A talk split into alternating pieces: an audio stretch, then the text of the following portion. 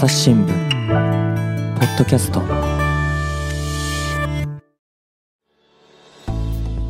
朝日新聞の木田光です、えー本日はですね、リライフのことをお届けしていこうと思います。えーゲストがお二方で、えーリライフプロジェクトから宮崎大輔さんとえー安富隆さんです。よろしくお願いします。よろしくお願いします。今ですね、お聞きの皆さんの中にリライフっていうのを見たことある人と見たことない人いらっしゃると思うんですけど、えっ、と、まずリライフっていうこれ、どういう由来のプロジェクトなんですか、あの人生100年時代っていう時代今言われてると思うんですけれども、そこでですね2014年に朝日新聞市場でリライフ面っていうのが始まったんですね。でリライフって何かというとリもう一度ライフ人生をということでそういうコンセプトで紙面が始まったものなんです。このリーっていうのはあのメールの返信とかでよく見る RE という並びですよね。はいで、ライフはカタカナですよね。カタカナでライフですね。はいでもう一度人生をまあ考え直そうというかこれからのことを考えていこうみたいなコンセプトでですね読者の方と一緒に作っていこうとそんなコンセプトで始まったものですもん。はい。あの、加藤時子さんとかのコーナーとかもよく見てますけれど、はい。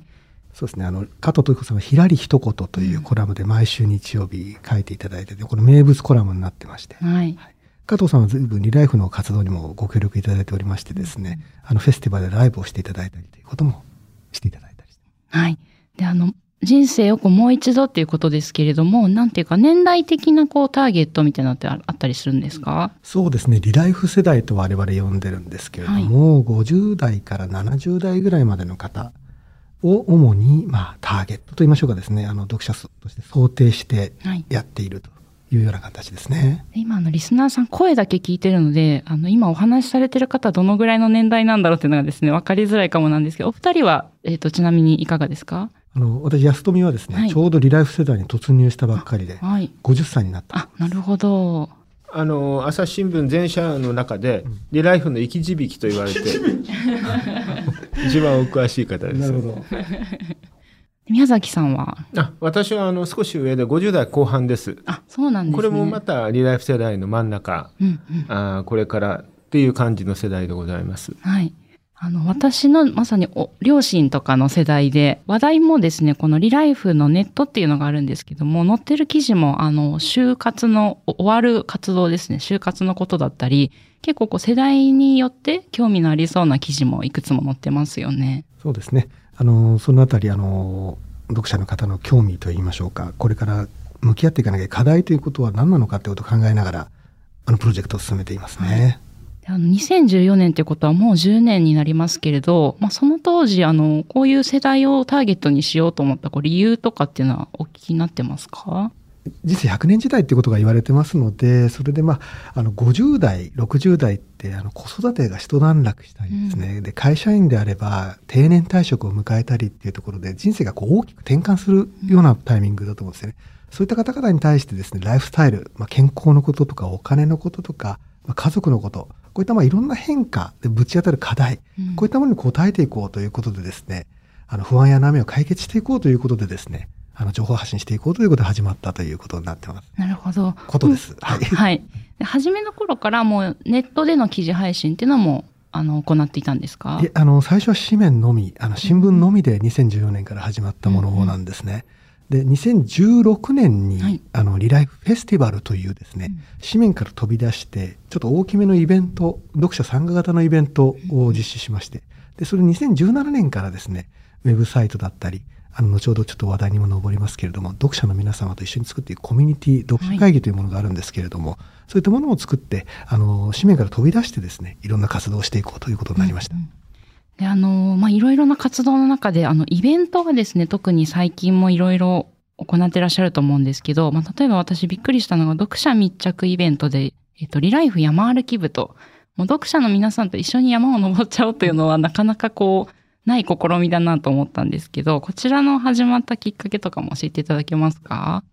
はい。えー山登りの方、お2度ほどお読者の皆さんと一緒に登ってきました。はい。もともとリライフ、今、安富の方からお話のあったあの50代、60代、70代の世代は山に関心のある方が多いうん。っていうのは、あまあ、それぞれが私的に飲んだり話したり、あちこちでっていうことで、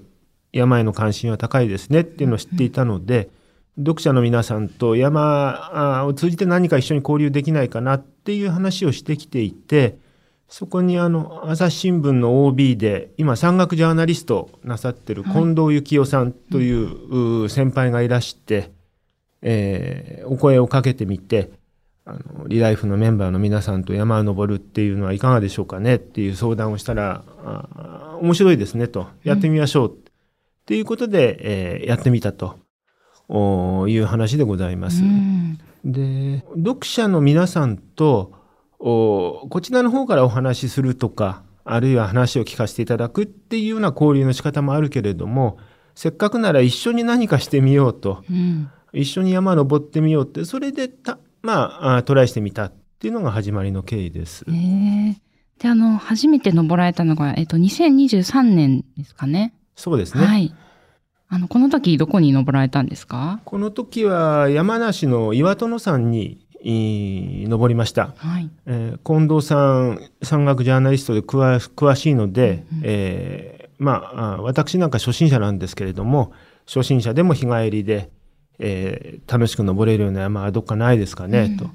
いうお話で、えー、探していただいて近藤さんには下見もしていただいてこれならまあ大丈夫そうだねっていう話になったんでじゃあということで選ばせてもらって一緒に登ってきました。メンバーの人数は何人ぐらい来られたんですか、えー読者の皆さん10人弱ぐらいですね。はい、ええ、やっぱり関心が高くて50代60代70代数十人の応募があったんですけれども、まあ、その中から選ばせていただいて、えー、それで私たちスタッフも同じぐらいのものが一緒に行ってスタッフも一緒に楽しんでくるという形で登ってまいりました。宮崎さんは山登りはそれまでご経験あったんですか、えー、ちょこちょこ初心者で登ってたっていうくらいで、はい、えー、詳しいわけではございません。えー50代に入って九州に赴任した時に一緒に仕事してる同僚が山好きがいたんで、一緒に連れてってくださいと言って連れてってもらったのが何回かあるという程度でございます。えっ、ー、と、じゃあその時、あの、近藤さんからですね、あの、なんか山歩きの初心者の気をつけた方がいいこととか教えてもらいましたか？そうですね。その時にはコロナが長く流行ってて、やっと明けてくるかなという時期だったんで、まあ、山好きで応募してきてくださったあ参加者の皆さんも久しぶりに山が山を登るっていう方が多かったんで、うん、まあ、久しぶりだと体が動かなくなったりとか、ペース配分が分かんなくなったりっていうのがあるんで、事前に駅の階段を意識して登るようにしてくださいとか、うん、あ早歩きをやってみるとか、少し慣らし運転しといてくださいね。そんな話はあのいただいたんで、参加の皆さんにはお伝えはしておりましたね。うんうんいや、それにしても本当にあの、おしゃべりをするとかですね、講演会をするとかもそういったことは新聞社慣れてるような気もするんですけど、山登りを一緒にするっていうことで、あの、改めて登ってみてどんな風景とか見られてきたか教えてもらえますか？そうですね。えー、一緒に山登ってみると、おもう初夏のシーズンだったんですけれども、まあ、あ汗もかくし、息も切れるし、うん、それでも見てていいなと思ったのは参加してる皆さんたちが、えー、それぞれ友達になるっていうか、参加してる人たち同士で声を掛け合ったりとか、あここは2回目なんですよとか、初めてなんですとか、あるいはその自分がどっから来たのか、あ山は久しぶりですかって、そんな雑談なんかしてるのもこう、一緒に歩いてると耳に入ってきて、うん、ああ、いいなと思って、こうやってあの知り合いができてくんだなと思って、いい集まりしたなと自分で思っちゃいましたね。で、あの、登られたその岩殿山って、私ちょっとまだ登ったことないんですけど、うん、JR の大月駅から、あの、近くて。そうですね。歩いて行けるところです。はい、十分登山口まで。頂上まではどんぐらいの間登ったんですか？時間。えー、それでも1時間半ぐらいですかね。うん、えー、途中で何回も休んで、えー、近藤さんがここでは休憩しましょう。お水みんなで取りましょうねって話をしてくれたり、うん、ちょっとここでは、あす、うん、草っぱらみたいなところがあるから、あ少しゆっくりしましょうかとか、そんな感じで登って、で、登った後に頂上でそれぞれ、えー、写真を撮ったり、軽く物口にしたりと、うん、そんな形で、で、最後に、えーえー、まあ、あの、下山した後にクリームソーダをみんなで 近くの お店で飲むっていうような形で、またそこでまた皆さんでお話、話咲かせたりと、うん、そんな感じでしたね。で、あの、8月にはまた別の山にも登られてますかね。そうですね。はい、えー、今度は長野の入笠山という山に行ってきました。うんうん、ここは、えー、少し山の高さは1600メートルぐらいで高いんですけれども、おかなりの高さまではあのバスとかあるいはそのロープウェイで登れるんで、実際に登ってるところはこれもお1時間半ぐらいだったですかね。えーこれはもう草草木がすごくいろいろ咲いてるんで、うんえーいい山でした。いや、こちらもぜひ、あの、リンクの、記事のですね、リンクの方概要欄に貼っておきますので、ちょっと写真とかを見ながらお話聞いていただけると山の雰囲気伝わるかなと思うんですけど、あの、南アルプスであの、湿原とかもあって、そうですねなんか珍しいお花とかも咲いてるような場所なんですよね。そうですね。えー湿原も通っていったんで、そこではあの休憩時間設けて、うん参加している皆さんが思い思いに写真撮って、えー楽しんでたりっていう姿ありましたね。うんいや、それにしてもですね、あの、新聞社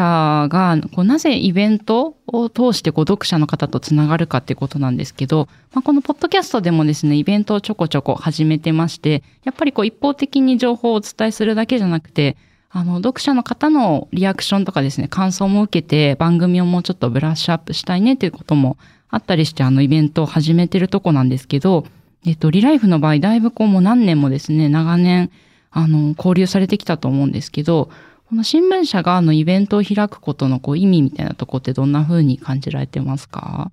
やっぱり紙面、あの新聞社って紙面とかですね、あのウェブメディアだと、ここら辺の情報発信が中心なんですけれども、やはりリアルの場、あの読者の皆様とですね、双方向で接点を作っていこうということが大事なんじゃないかということ、課題感からですね、始まったものです。で、何かを体験してもらったりですね、あの新聞社ならではのやっぱりこうリソースを生かした専門家との話を聞いていただいたりですね、そういった場を設定していこうということで始めています。あの安富さんも宮崎さんもあの、もともと記者でいらっしゃ、まあもともとというか今も記者でいらっしゃるんですけど、えっと、こういうリライフとかではなくて、あの、総局だったり、あるいは政治分野とか、あの、様々な、あと世論調査もですかね、いろいろな場所であの、取材経験を経て、このリライフに来られたんですよね。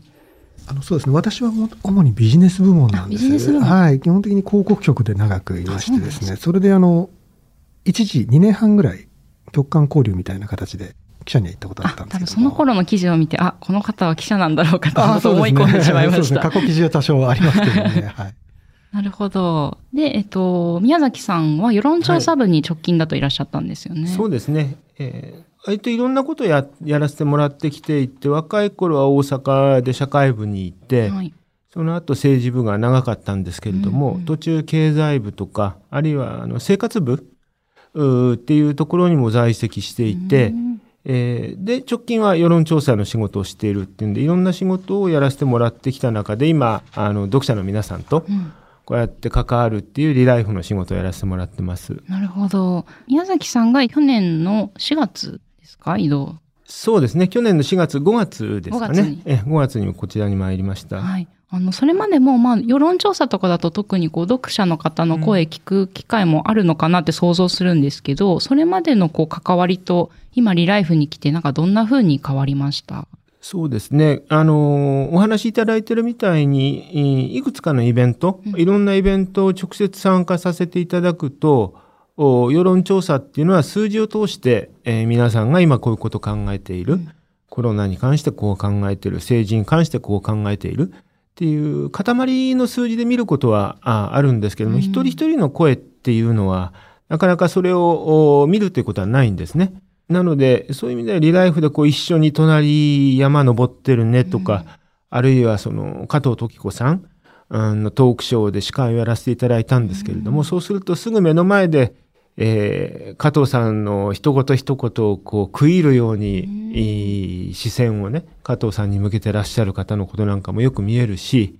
ああありがたいなと、こういうふうな思いでイベント参加してくれてるんだなって、そういうのは直に感じることができますうね。ん確かに新聞記事も文章とかあの SNS とかで感想いただくと、それはそれでこう手応えありますけど、確かにイベントだともうその場の表情とか、あ、なんか皆さんうなずいてくれてるなとか、そういうことが本当リアルタイムにわかるのもいいとこですよね。そうですね。うんえー去年の秋に加藤時子さん、うん、を招いて語る会をした時のことで覚えていることが私あるんですけれども、おとてもいいイベントで参加した方と質疑の時間が設けられて、えー参加したある方があの加藤時子さんに人生後半を生きるヒントをくださいというような問いかけをしたことに対して、えーえーもうすぐ近くの距離で加藤さんが語りかけるようにその方に、あなたが自由であることが一番大事ですよ、というようなことを語ってくれる言葉があって、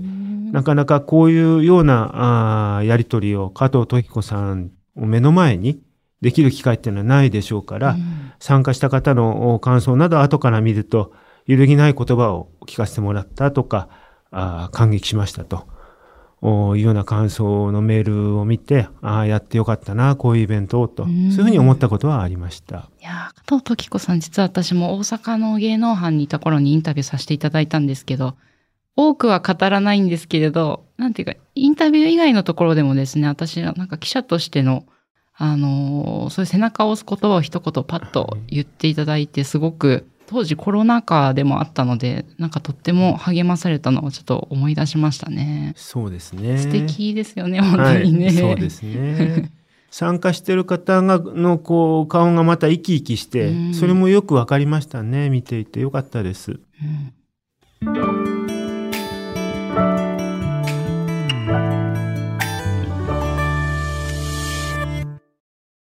今日の番組の感想誰かと分かち合いたいなそんな時は Twitter のコミュニティがおすすめです連日リスナーさんの感想や出演者の書き込みで盛り上がっています番組をお聞きのそこのあなた。ちょっと作業を止めてスマホを手に取ってみてください。番組をスクロールやタップすると説明文が現れます。そこのリンクをクリックすればお気軽にご参加いただけます。皆さん、ツイッターのコミュニティに入ってくれるかな？いいともリライフのイベント、最近一番新しいところでは、リライフプロジェクトチームで一緒にやってる同僚の南ひろみさんはい。が、あの、がんの経験を持ってらっしゃる方に、がんにかかられてからの思いとか、職場、お仕事しながらの方は、あーどういう言葉？あーにきついな、こういう言葉は響くな、あるいは良かったこと、おいろんなことを自由にこう意見を交わしてもらうっていう場もおイベントとして行ったら、私はまあお手伝いで見てただけなんですけれども、時間が来て、じゃあ終了しますって言っても参加してる方は皆さん席立たずに、うん。ずーっとこう意見を交わしてらっしゃるのを見てると、皆さんが集まる場を提供する場を作るっていう意味で、ああ、お役に立てたのかなと思ってそれは見たり、そんなこともありましたうね。んいや、なんか私も記事をずっと書いてきて、えっと、ポッドキャスト始めたの、その時に、こう、リアルに声を届けたり、イベントとかでお会いして、一番びっくりした感想が、なんか新聞記者って同じ人間なんですねっていうのを、結構何度か言われたことがありまして、なんだろう、なんかこの新聞記者ってなかなか皆さん読者から見るとちょっと遠い存在なのかなと思って、先ほどあの宮崎さんはその数字としての読者のイメージからこう解像度が上がったっていうお話されてましたけど、なんか逆に読者の方からもこう新聞社で働いてるなんか私たちのイメージっていうのも変わってもらえたらいいですよね。そうですね。山のお話に戻って言えば、はい例えばその新聞記事書いたり、新聞社で事業のお仕事してる人たちが横に歩いてれば、汗びっしょりで真っ赤な顔して歩いてへばってるな、この人若いんじゃないのかな、なんて思いながらってこともあるでしょうしね。えー山登りながらブツブツ大変だなって言ってる人がいれば、そういう新人間が新聞社にそういう人もいるんだなとかって感じることもあるでしょうし、そういう意味じゃお互いに、知らない、知らなかったことがわかるって機会にもなってると思いますね。あの、他にもですね、リライフいろいろなこう、皆さんと集う場とか作ってらっしゃると思うんですけど、他のこプロジェクトとか、あの、見ていて皆さんのからこう刺激を受けたことってありますか？ですね。あの、冒頭で少しお話が、あー木田さんからありました、あの、就活はい。についても50代、60代、70代のリライフチームにとって大きなイベントなんで、うんこれもじゃあし自分の就活、どういうふうにしたらいいのかっていうのをみんなで考えましょうと。うんで、言葉を交わすだけではなくって、終活の専門家の先生をに招いて、それぞれのこうエンディングノート、うんなるものを用意して、えーじゃあ自分が終活するときに自分のおお子さんや知り合いにどういうものを残して、えーどういう思いをっていうのをこう一冊のノートにいまとめて、えー終活のまとめのノートとして作ってみようっていう作業を実際やってみたこともあります。へ実際に私の資産はいくらあるとか、借金いくらあるとか、こんな親戚がいますとか、こんな言葉を最後に、えー、残しておきたいですとかっていうのをこう一冊のノートに、うんうん、えー、書いてみて、っていう練習をしたりっていうのもやりました。えー、あそれは読者の方も参加しますし、そうですね。リライフのプロジェクト皆さんも。はい、そうですね、えー。そのノートを渡されて先生に書き方を伺って参加した数十人の方が実際自分のそれぞれの方の人生振り返りながら書いていただいて、で、編集長の私も見てるだけってわけにいかないので、私も実際に書いてみて、えー、自分の子供へ伝えたいことを何かもこう書いてみたりするという機会になりました。へえ。それ横の皆さんともある程度共有したりもするんですか？結構プライベートなことをこう書くノートだと思うんでね、皆さんと喋るって、ちょっと私だったら恥ずかしいなとか思っちゃうんですけど。そうですね。はい、あの、個別具体的なところはお話ししたくないところ、見せ見せたくないところは見せないっていう形で、5、6人でテーブル作って、じゃあどういうこと書いたらいいんですかねと。おどんなふうに書いたらいいですかねっていうのはそれぞれテーブルで相談したりして、へえ、そうなんですかとか、そんな話も聞こえたりしてきてるから、皆さんそれぞれがあ思うところを意見交わしてたんだなって感じはしましたね。いや、実際こういうこうなんていうか、ノートを一緒に書くっていう体験を通してこういう就活っていうことを考えられるのっていいですね。なんか一人で記事と向き合ってると、はい、これどうしたらいいんだろうとかこう悩みも深くなりますけど、みんなと一緒にやっていれば、ちょっと心強いというかですね、時間、向き合える時間になりますよね。そうですね。とても好評で、1回目を去年の秋にやったんですけれども、はい、またやってほしいっていう声がとても強いんで、えー、まあ、あの、年度内にもう1回、この就活セミナーっていう形でやろうかと思っております。うんあの、就活セミナーもそうですし、がん患者の皆さんのモヤモヤもそうなんですけど、えっと、基本、少人数っていうか、十何人ぐらいっていう感じなんですか？参加者の皆さん。まあ、数十人っていう形ですね。で、大きいものだと、例えばあ、関心が最近テレビなどでもよかった腸活、うんうん、大腸、まあ、大腸の健康ですかね。を考えようという、あのセミナーなんかはウェビナーで行ってるので、えー、とてもたくさんの方がそれを視聴してくださったり、っていうようなこともあります。うんうんあの、ちょっとこれ朝ポキのですね、相談というか今後どうしようってみんなで喋ってるとこなんですけど、まあ今まで割とオンラインもリアルも100何人とか、こう大勢の人に対して喋るっていう、あの、イベントは開いてきたんですけど、今後もうちょっとこう少人数で、リライフさんのように、あの、密なコミュニケーション取りたいねっていう話を、あの、まさにしていて、どんなことが朝ポキでできるんだろうって、あの、考えてるところなんですけど、てか少人数でこう開くことの良さと、あの、もしなんていうか失敗談というかイベント運営、ここが、ここは肝ですみたいなものがあれば教えてほしいんですけど、いかがですか、うん、えー、良かったことに関してはパッと今思いつくんで先にお話しすると、はい、例えば先ほどの山で少しお話ししたんですけど、山をみんなで登って、うん、まあお弁当一緒に食べて降りて、で、2回とも駅の近くまで一緒に戻って、そこの喫茶店とか、あレストランみたいなところで、うんまあ50代、60代、70代思い出深いのはやっぱりクリームソーダなんで、緑色の。あれを2回とも飲みながらみんなで、まあ山の感想を述べたりとか、山のお話を近藤さんに聞いたりとか、あるいは話は広がって最近あなたどうしてますかとか、それぞれ参加してる方同士でよもやま話が始まったりとか、あそれぞれその場でできたお友達と一緒に写真を撮ったりとか、そういう風景もあるし、えー、朝日新聞どうですか？どどんな雑談の中で私たちの方も最近なんか気になる記事とかあ参加してみて、えー、面白かったイベントありますか？なんていうのを雑談ベースで、えー、ざっくばらんにお話を聞いたりっていうのはありますね。うんうん、じゃあ難しさというか失敗談みたいなのってあったりしますか？逆に。そうですね。あの、やはり多くの方が参加希望されますので、うん、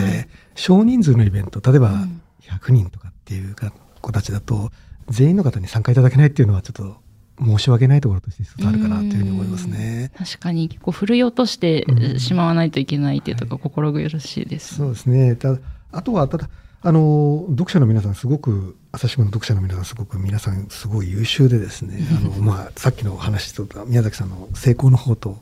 あの、被るんですけれども、うん、読者同士で話し合う。先生の話聞いてそれはそれで勉強になったんだけども読者の方々同士で話し合って身近な人とか同世代の方々がどういうことが悩んでいるのかとか、ちょっと先輩の人にこういう経験があったんだって聞くこと自体が勉強になったとかですね、うん。そういったことをすごくあのいいことですけれどもあの感想を持たれる方ってすごく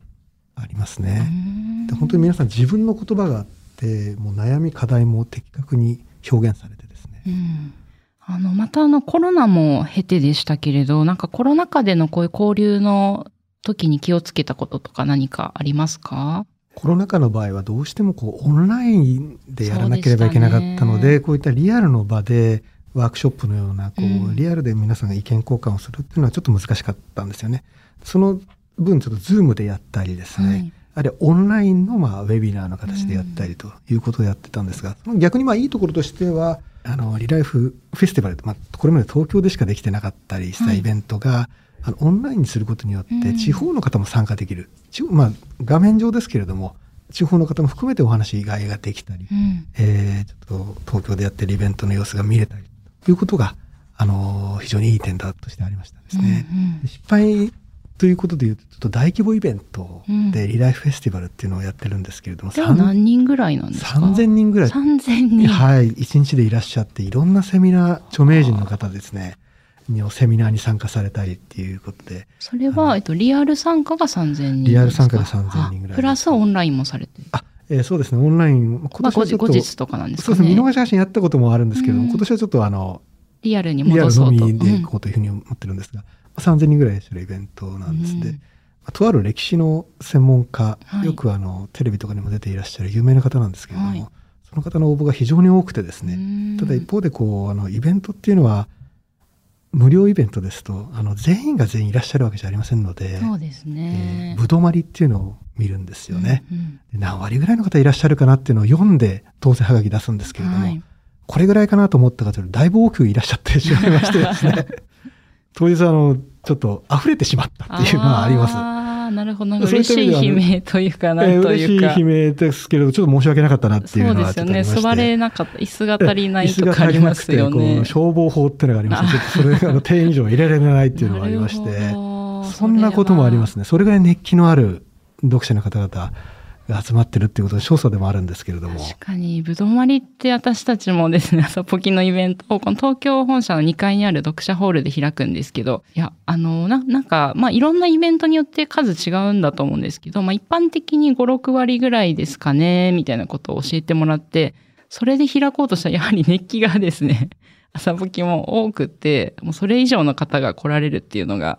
最近分かりまして、あの、ぶどまりもちょっと多めに計算するようにしましたけど、ちょっとね、あればっかりは天気とか、いろんな理由でもうめちゃくちゃ変わりますんで、読みづらいですよ本ね。当に読みづらいですね。なるほど。で、あの、今お話にあったリライフフェスなんですけど、この大大規模なイベント、今年も開かれるんですよね。今年も3月の4日の月曜日なんですけれども、はい大人の文化祭というコンセプトでですね、あの実施予定です。えー東京の水天宮のですね、ロイヤルパークホテルで、うんあの9時半から夕方の6時ぐらいまで開催する予定です。すごい、今長丁場ですね。長丁場であの1時間のセミナーが何個もありましてですね、それでご希望で、まあ、先ほどの当選された方は希望のコマに参加できるというような形になってます。うんうんうんで、あの、今年のこう目玉というか、どういうイベントになりそうですか、はい、今年の目玉はですねあの例年そうなんですけれども今年も多くの著名人の方がご登壇いただけるということが一番の目玉になってます。うんうんあの具体的にはさだまさしさん歌手のさだまさしさん。あとはあのひらり一言でリライフ面でもあの毎週書いていただいている加藤時子さんのご講演、あとはですねサムさん。TRF のサムさんがですね、あの人生100年について語られるちょっとダンスのこともお話しいただける。と。あ、そう聞くと、そういえばサムさんとかもリライフ世代なんですかね。年齢不詳なところがあって、あんまりこうピンとこないですけど。サムさんも実はリライフ世代で62歳になられたとこの間、はい。確かに生涯現役のようそうな、エネルギーをもらえそうですね。なんかそのお話の中身とかはぼんやり決まってたりするんですか？そうですね。あの、サムさんはジェロントロジー、あの人生、高齢、高齢学っていうんですかね、はあを学んでらっしゃって、博士あの、大学院でも学ばれてらっしゃいますので、そういったことも踏まえて、あの、人生100年いかに生きたらいいかということをですね、あのお話しされると。うんうん。であの誰でもダンスだったりあのリバイバルダンスだったりそういったまあ高齢者でもできる音楽に合わせて踊るというようなこともですね彼は取り組みとしてされてますので。えっと、そのリバイバルダンスっていうのはどういう取り組みなんですか？あのサムさんがですねあの懐かしの名曲に合わせて自宅で体を動かすと。うんいうあの映像を見ながら体を動かすということで認知症予防だったりですね、えーロコモ予防みたいなところができるというようなことを、あれはあの取り組んでましてですうんうね、ん、このロコモっていうのもですね私リライフの記事を読んであのようやくちょっと知ったような言葉なんですけどロコモもちょっとだけご紹介いただけます、はい、あの筋力だったりですね、うん骨が弱弱くなってしまうと自分の足で歩けなくなってしまう高齢者の方いらっしゃいます。あのそれをよあのそういった症状をロコモティブシンドロームというんですけれども、うんうんそれをまあ予防するあのダンスをすることによって予防しようというような取り組みをですねサムさんはされてるということなんですうんね。えされたことあります？えーちょっとだけしたことあります。あそうなんねあの意外に難しいです。あ難しいですね。ですがもうあの当日はもう本当にあの簡単なあの簡単な動かし方みたいなところを教えていただけると聞いております。はいまたそのさだまさしさんとか加藤時子さんお話だけ歌ったりも歌も聴けたりするんでしょうか？さださんは少し歌ってくださるという予定だと聞いております。いや楽しみがいろいろですね。はい、もう盛りだくさんになっておりまして、今ご紹介した方以外にもですね、あの今村翔吾先生、はい。あの朝日新聞市場でですね、人よ花よを今連載いただいてますけれども、今村翔吾先生の講演もあったりします。うん。あと枝本直美さん、あの料理研究家の枝本直美さんだったりですね、非常にこう豪華キャストが揃っておりますのでですね、ぜひあのリライフネットを見ていただけると、うんあの告知が始まっておりますので、ご応募いただけたらと思います。いや本当この文化祭っていうだけあってもういろんな取り組みがい一挙に楽しめるっていう感じですよね。はい、講演を聞かれるだけじゃなくてですね、あのさまざまな企業のブースも出てたりしますので、うんいろいろそう人生100年を考えるですね、あの商品サービスに触れることもできますので、うんあのいろいろといろんな形で楽しんでいただけるイベントかなと思います。なるほど。申し込みの方法というか、この文化祭自体に申し込むのか、それとも一個一個のこう、誰のとこに行きたいですっていう形でこう、企画ごとの募集なんですかね？はい、あの朝日新聞 e ポストに行っていただきますとですね、あのリライフフェスティバルというのが出ております。そこに入っていただきますと、あのこの時間帯からどれを選ぶっていうような形でですね、あの同時に何個えか同時並行なんです3会ね。場で講演がありましあーすごい。もうて、スタッフも大変ですね。ですのですこの時間帯でご希望この時間帯でご希望というような形でですね、応募いただいて、あのインターネットからになりますけれども、はい。そういった形で応募いただけますうん。で、あの、ちょっと全員当選という形にはちょっとならないんですけれども、そうですねえ。抽選をさせていただきまして、当選の方には当選はがきがいくという形で。うんうんいや、本当に、あの、今ご紹介した中身、詳しく、あの、ぜひサイトの方に載ってると思いますので、見ていただいて、ちょっとこれ行ってみたいなっていう方は、ぜひご応募いただけたら良いのかなと思います。で、あの、このフェスをきっかけに、あの、他のこうイベントに発展したりもこれまであったんですか？えーフェスティバルを春に行って、えーその秋には国際男性デーというあの国際的なあの男性に関する日というのが設けられてるんですけれども、はい。これに関してあのリライフの方で、えーイベントを開きました。うん。その時に男性の健康に関してフェスティバルで出てきて、えーくださった方々が改めてまたあーこちらの男性デーのイベントにも登壇してくださったりとか、うんあーフェスティバルに参加してくださるう加藤時子さんはあの先にお話ししたようにトークショーおリライフ会員向けのトークショーに出てくださって、えーというような形で、えー何度も登壇いただいたりというようなこともしております。うんうん。あとあの紙面ではですね月に1回ですかね読者会議というあの紙面が載ってましてあのメンバーの皆さんの意見をあのいろいろなテーマで募集してこう聞いていくまとめていくようなあの紙面がありますけどあの企画はどんな風に普段取材されたりしてるんですか？例えばですね、えー去年の秋にあの腸活に関して、はい。えーこのメンバーの皆さんコミュニティ朝日新聞リライフのコミュニティの皆さんにアンケートを取りました。ああ皆さんはあの普段の暮らしで腸活どんなことを工夫してますか？あるいは料理を作るときにえーどんな工夫してますか？っていうようなアンケートをして、でその結果例えばヨーグルトをよく食べるようにしてるとか発酵食品気使ってるとか、料理でこういう風なあ調理を工夫してるとそういう意見がたくさん出てきたのでそれを月1回のリライフ面で、えー他の皆さんと情報共有しようっていうことで紹介したりはしてます。うんこちらはあのコミュニティあのだいぶあの多くの人が参加してくださってるんですよね。人数もぜひご紹介いただけますか？はい。2万5千人ぐらい登録いただいておりまして、はい2017年に、あの、ウィズ読者会議面っていうのは、その、リライフ面でスタートしまして、で、あの、読者同士で共に考えようという読者の意見もいただいてですね、紙面を作っていこうということで始まりましてですね、あの、読者会議メンバーの方々同士で、あの、いろいろ話し合う、先ほどのイベントだったりですね、あの、あとアンケートに答えていただいて、あの、率直なご意見をお寄せいただいたりと、あるいはこう、何か商品とかサービスを体験いただいたりと、いろんな活動をしております。うん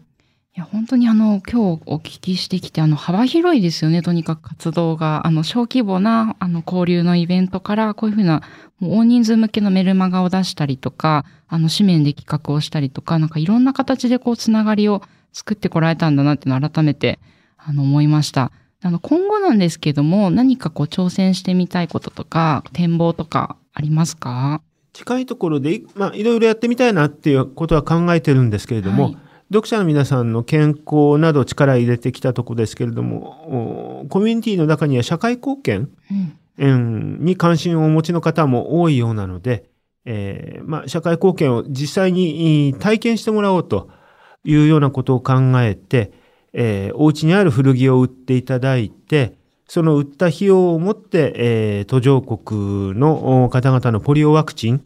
を買うというようなプロジェクトをやってるう団体があるので、はいそれに実際に体験してもらおうと、体験参加してもらおうというようなことを考えたりは近いところでは考えております。うんうんこちらあの紙面にもなってましたね社会貢献で変える未来っていう特集もはい。あのこれまでもでもだいぶ前ですけど3年前ぐらいですかね紙面で見つけましてあのボランティアの参加意欲がある方っていうのはもうその当時から多くいらっしゃるんですね。そうですね。実際いいな、やってみたいなと思うけれども、じゃあ、取っかかりがなかなか見つけられないっていうような話も聞くので、じゃあ私たちリアライフの方で、えー小さいながらですけれども、その取っかかり作り、きっかけ作りっていうのをおやってみようかっていう話で今回、えーやってみることにいたしました。うん。それはいつ頃あもうもう今実施されてるんですか、えー今募集最終段階なんで、えー年度内にはあー体験をしてもらおうと。うん。お私たちリライフプロジェクトのメンバーも一緒にそこには参加してというようなことを考えておりますなる。ほど。山歩きとか他の企画もあの続けていかれるっていう感じですかね。そうですね山歩きはあーまた暖かくなってきたらあーという話で今あの山岳ジャーナリストの近藤さんと相談しているところでございます。うんうん今準備しているところで言うと、お腸活で言うと、おそれぞれ、えーコミュニティの皆さんが自分の腸内のお様子はどんな様子なのかっていうのを検査するうようなプロジェクトがあって、それも今参加してもらおうと思うべく準備しているほかに、まあ、あーできるかどうかやりたいねって話してるのは、あの、ポタリングって言って、自転車で、えー近く、う近所をうろうろして、うん。えーちょっと小旅行みたいなあーものをポタリングって言うんですけども、はいこれもしてみたいし、いいまあ、あー歴史散歩歴史のある由緒のある街をみんなで、えーコミュニティの皆さんと私たちで一緒に歩いてみるっていうのもやってみたいなと、お思ったりもします。うんなんか夢広がるという感じですね。まだこれちょっと実際にできるかわからないけどやりたいなという構想ですよね。関西の方の会員の方もすごくたくさんいらして関心持って、あのいろいろお寄せくださっているので何かあー一緒にやりたいなっていう話はあのプロジェクトの中でもしているところです。うんうんじゃあ最後ですね、改めてこうリライフ10年もうずっと続けてこられてですけども、あの、このリスナーさんの中にはもしかしたらこのリライフ参加している方もいれば、あの、今日初めて知ったよという方もいらっしゃると思うんですけど、あのこんなところがおすすめですっていうのを改めて教えていただけますか？そうですね。あの、やっぱり人生100年時代になって、あの、50代、60代、70代、あの、やっぱいろんな課題と向き合わなきゃいけないと思うんですよね。そういったものについてですね、あの、読者同士で一緒に考えたり、専門家と一緒に考えたりっていう場をいろいろ作っていきたいと思いますんで、うんあのぜひ関心のある方はですね、あの、リライフネットからですね、同社会議メンバーになっていただけますと、いろんな情報がいくかなと。で、イベントごとも参加できるかなと思いますので、ぜひ、あの、覗いてみていただけたらと思います。はい。あの、今日お伺いしただけでも本当山登りとか、腸活とかですね、あの、興味持つことがいろいろ出てきそうだなと思いましたので、なんか最近こう趣味がないなって悩んでる方もいらっしゃいますという記事をですね、朝日新聞の方で読んだんですけど、なんかこの第二の人生何か始めてみたいけどちょっと取っかかりがみたいな人も、ぜひあの一度参加してみるといろいろこう、間口が広がるかなと思いますし、まあ、リライフ世代じゃない私もですね、あの、改めてちょっと山また登りたいなという気持ちがこの、あの、連載読んでて思いましたし、あの、興味をですね、初めて、あの、ロコモっていう言葉だったりとか、いろいろ学ぶことありましたので、ぜひ皆さん、あの、なんか、ま、間口が広がる、新しいものに出会える、そんな場所だと思いますので、ぜひ、あの、一度、このサイトとかもですね、覗いてみていただけたら良いかなと思います。えー今お話、木田さんからお話しいただきましたけれども、リライフネットというサイトをご覧いただければ、近場旅行のおすすめう、ん。あるいはあの趣味、あのお金がかからなくて比較的始めやすい趣味などの特集記事もお掲載しているので、覗いていただいてきっかけ作りにしていただいて、えーイベントなどにも申し込んでいただければと思います。うんうんあ、そういえば大事なことをお伝え忘れてたんですけど、このリライフネットって多分無料でほとんど記事が読めますよね。そうですね。うんうんほとんどの記事は無料で読めます。いや、この近藤幸雄さんのあの山歩き部の連載とかはですね、もうすぐ役に立つような、まあ、例えばどれぐらい水を持っていけば良いですかとかですね、蛍光色を教えてくださいとか、まあ、そういうこう、お役立ち情報もいっぱい載ってたりしますので、ぜひ皆さん覗いてみていただけたら良いのかなと思います。はい。例えば腸活などはテレビでよくご覧になる先生方に、えー私たちのチームからあのインタビューしに行って、えーいろんなことをお聞いたりしてそれもおほとんどの記事は無料で読めるので、うんぜひあのアクセスしていただければと思います。はい。お二方とも本日ありがとうございました。どうもありがとうございました。ありがとうございました。